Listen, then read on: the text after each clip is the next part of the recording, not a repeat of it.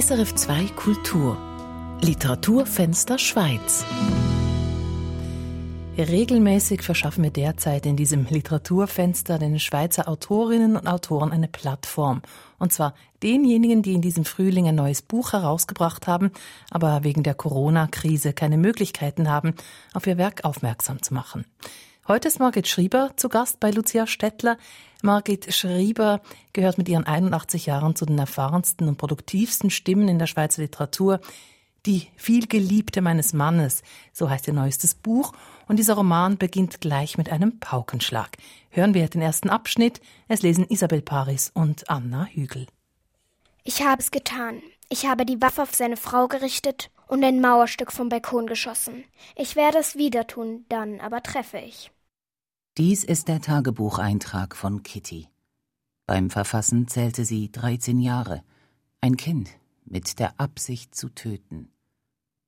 An diesem Nachmittag sang sie im Chor meines Mannes.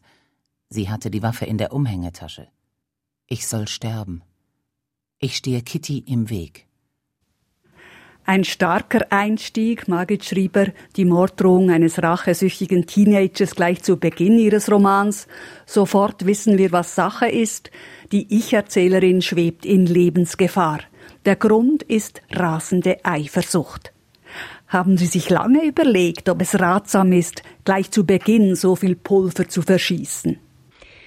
Ja, das habe ich gemacht. Ich habe einige andere Anfänge gemacht, dann aber gefunden, nein, es ist besser, wenn ich gerade mit einem Knall beginne. Es hat das Schreiben natürlich nicht erleichtert, weil dann erst in der Mitte des Buchs bin ich dann wieder auf dem Punkt, wo das Buch anfängt.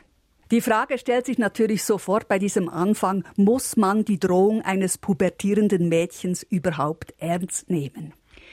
Diese Drohung muss man ernst nehmen. So ist das Buch aufgebaut. Diese Frau erlebt das und das ist natürlich ein Schock für sie und das lässt sie überhaupt über ihr Leben nachdenken.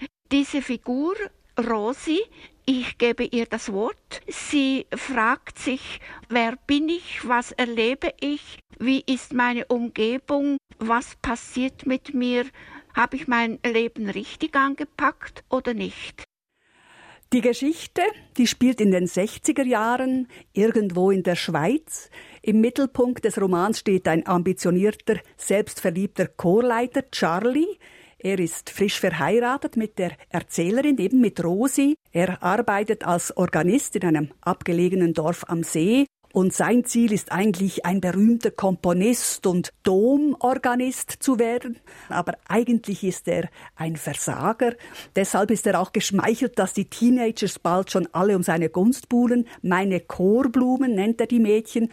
Für Rosi allerdings, wir ahnen es schon, ist die Situation schwierig. Meist sitzt sie irgendwo auf der Empore und verfolgt die Proben. Anschließend wartet sie draußen auf ihren Charlie.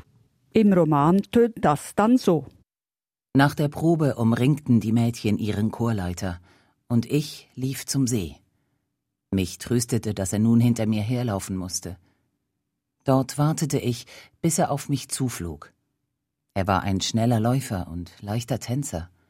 Ich nahm ihn als Südwind wahr, der kurz die Büsche am Wegrand aufwühlte und alles hochflattern ließ, den Schal, die Zotteln der Mokassins, die Paspeln des Klöppelmantels und die beiden Haarlocken über der Stirn. Es dauerte, bis er kam, bis er sich losreißen konnte, bis ihm einfiel, dass Rosi am See auf ihn wartete. Das Leben ist schwierig, fand ich. Aber was hatte ich erwartet? Den schönsten aller Sommer. Pirouetten auf Zehenspitzen, unermüdlich blühende Blumen und immerwährendes Glück. Heute weiß ich, dass das Leben uns Grenzen steckt, aber Möglichkeiten bietet. Kompliziert ist nur die Liebe. Natürlich hätte jener Sommer anders verlaufen können. Besser für mich, besser für Kitty. Doch er war, wie er sein musste. Margrit Schrieber. Warum tut sich Rosi diese Demütigungen überhaupt an und geht zum Beispiel selber in die Kirche und schaut zu, wie ihr angehimmelter Ehemann da umzirzt wird? Sie ist ja auch diejenige, die quasi den Lebensunterhalt verdient. Sie jobbt als Sekretärin und er gibt so den umschwärmten Bohemien. Sie ist ja diejenige, die alles leitet, die alles bezahlt, aber das muss sie sich ja auch irgendwie rechtfertigen vor sich und sie ist verliebt in diesen Mann. Ich habe das ja eigentlich extra auch in die 60er Jahre aufgenommen. Diese Frau lebt noch in einer Zwischenzeit. Die Mütter waren pflichtbewusst, die haben sich kaum eigene Träume oder Wünsche gegönnt.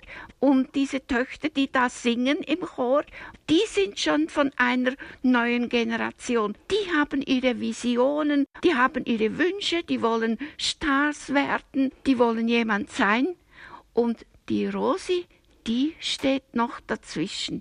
Mit einem Fuß in der pflichtbewussten Generation, mit einem Fuß als Zuschauerin der neuen Generation. Sie waren ja ungefähr auch in Rosis Alter in den 60er Jahren. Margret Schrieber, was sind so Ihre Erinnerungen an diese Zeit? Ja, ich mag dieses Jahrzehnt. Da war ich ja eine junge Frau. Es war diese Aufbruchsstimmung. Es war die Zeit der großen Tanzbands. Man begeisterte sich für Hollywood. Ich erlebte die erste Liebe. Ich erlebte die erste Enttäuschung. Wir Mädchen, wir waren Fräuleins mit einem Dreiecktuch ums Haar, so wie Brigitte Bardot. Und die Männer, die hatten eine Lockentolle und lehnten für ein Foto gerne an ein Amerikanerauto. Wir träumten davon, auf den eindrücklichsten Plätzen der Welt auf den Treppenstufen zu sitzen. Sie sagen, es ist ein Lieblingsjahrzehnt für Sie, aber ich denke, Sie sind auch froh, dass Sie nicht in dieser Zeit stecken geblieben sind. Das Buch endet ja damit, dass die Rosi ein neues Leben beginnt. Und ich glaube, auch für mich hat ein neues Leben begonnen. Heißt das, Ihre Romanheldin Rosi, die da von einem eifersüchtigen Mädchen bedroht wird, trägt autobiografische Züge? Es ist ja immer die Frage, was ist wahr und was ist erfunden. Und in jedem Buch gibt es beides. Und in diesem Buch, das ist jetzt mein 19., da habe ich viel mehr Mühe gehabt, etwas auszugraben. Es hat mir auch Kummer bereitet, das Buch zu schreiben, aber ich fand es wichtig. Ich habe etwas Neues kennengelernt. Denn tatsächlich war es so, dass ich selber einen solchen Fehlschuss erlebt habe, wie ich das Buch eingeleitet habe. Das war eine ganz eminente Erfahrung. Darum auch hat es diese prominente Stelle im Buch. Und ich habe erlebt, wie ich auf einer Kirchentreppe durch ein Spottspalier gehen musste und mich bespucken lassen musste. Und so eine Erfahrung, das wirft niemand einfach über die Schulter. Man fragt sich, wer bin ich? Eine tödlich gehasste, eine verachtete? Und dann brennt man darauf, diese verlorene Achtung zurückzuholen. Und wie packt man so etwas an? Ich habe gemerkt, dass ich das nur alleine schaffe. Und ich habe mich gefragt, wie schaffe ich das? Wie kann ich mich wieder aufrappeln? Ich hatte ein Talent zum Schreiben. Ich habe das ausgenutzt, ganz alleine, ohne irgendeine Hilfe. Und schließlich habe ich mein erstes Buch geschrieben. Es war nicht für mich einfach nur ein Buch. Es war eben auch ein Stück meiner verlorenen Ehre, die ich so zurückholen konnte. Und beim Schreiben des Buchs die vielgeliebte meines Mannes, habe ich gemerkt, dass ich eigentlich doch mit jedem Buch wieder diese verlorene Ehre zurückholen wollte.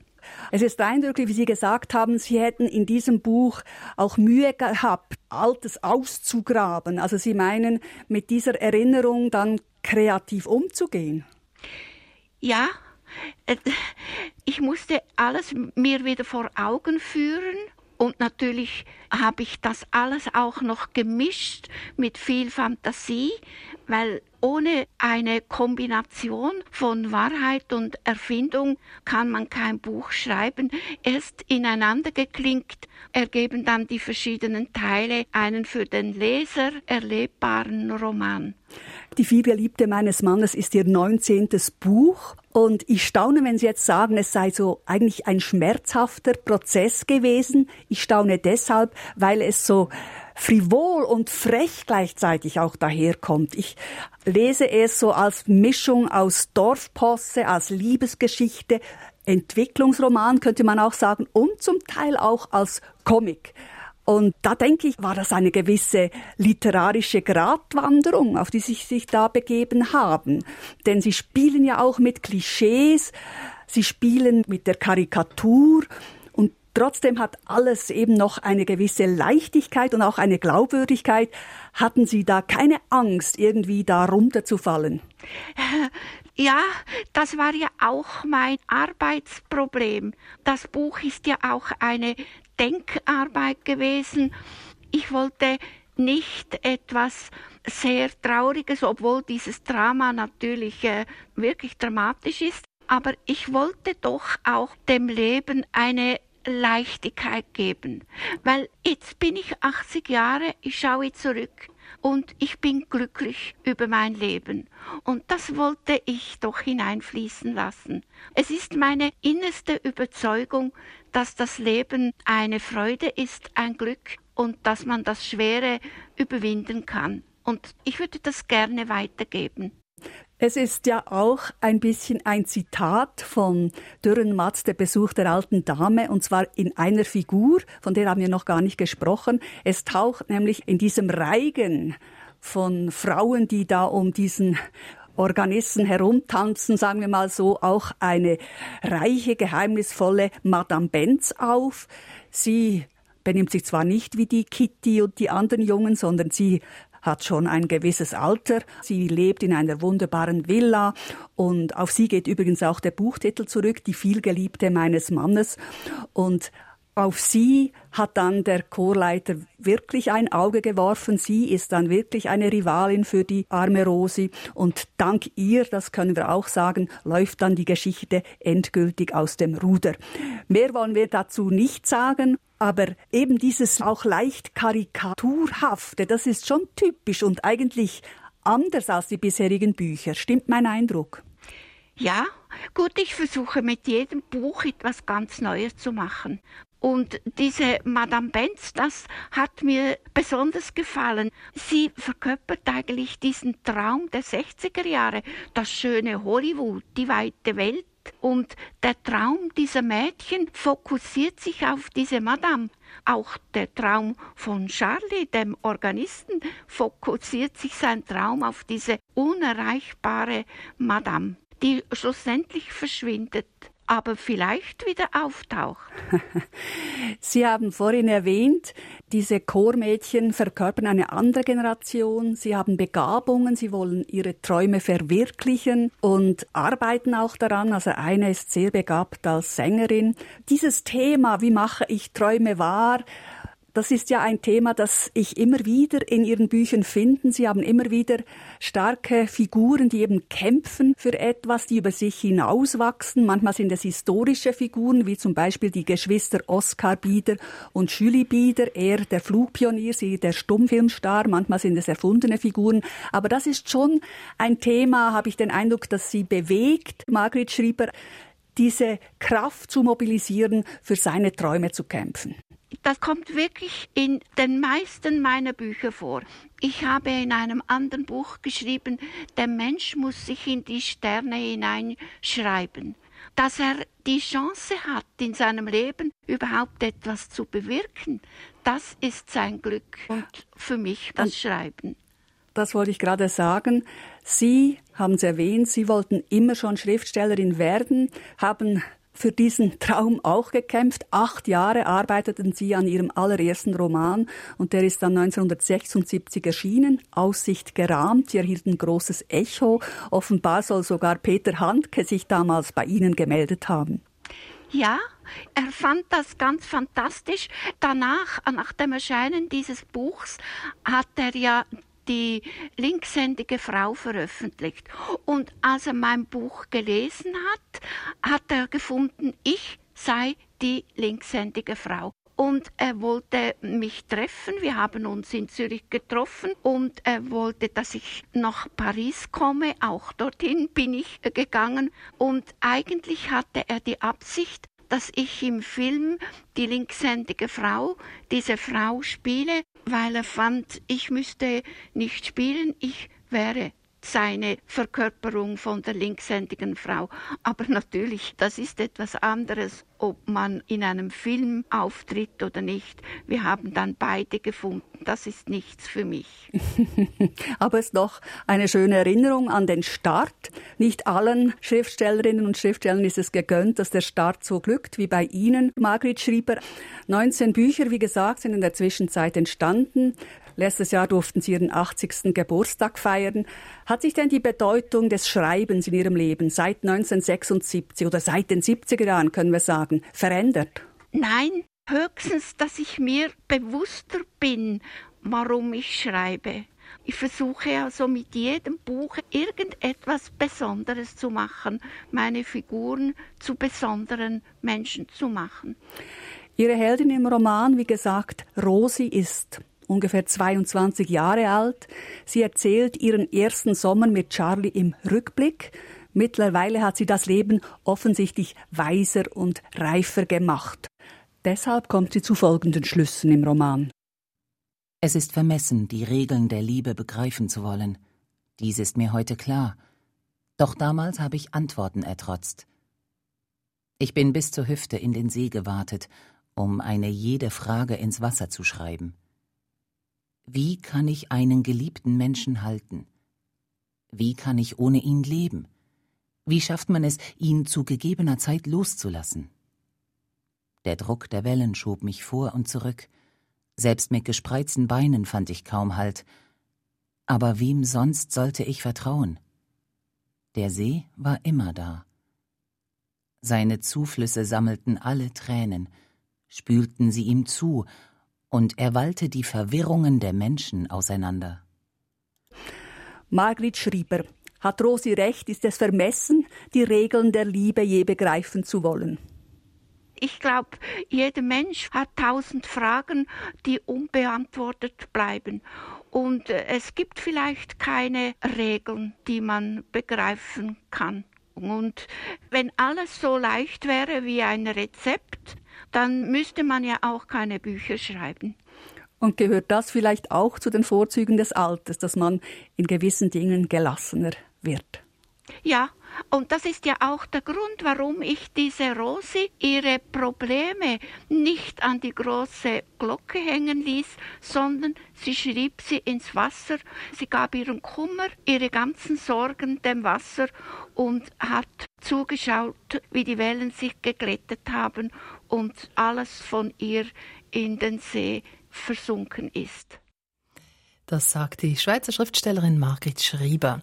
Ihr Roman Die vielgeliebte meines Mannes ist im Verlag Nagel und Kimche erschienen.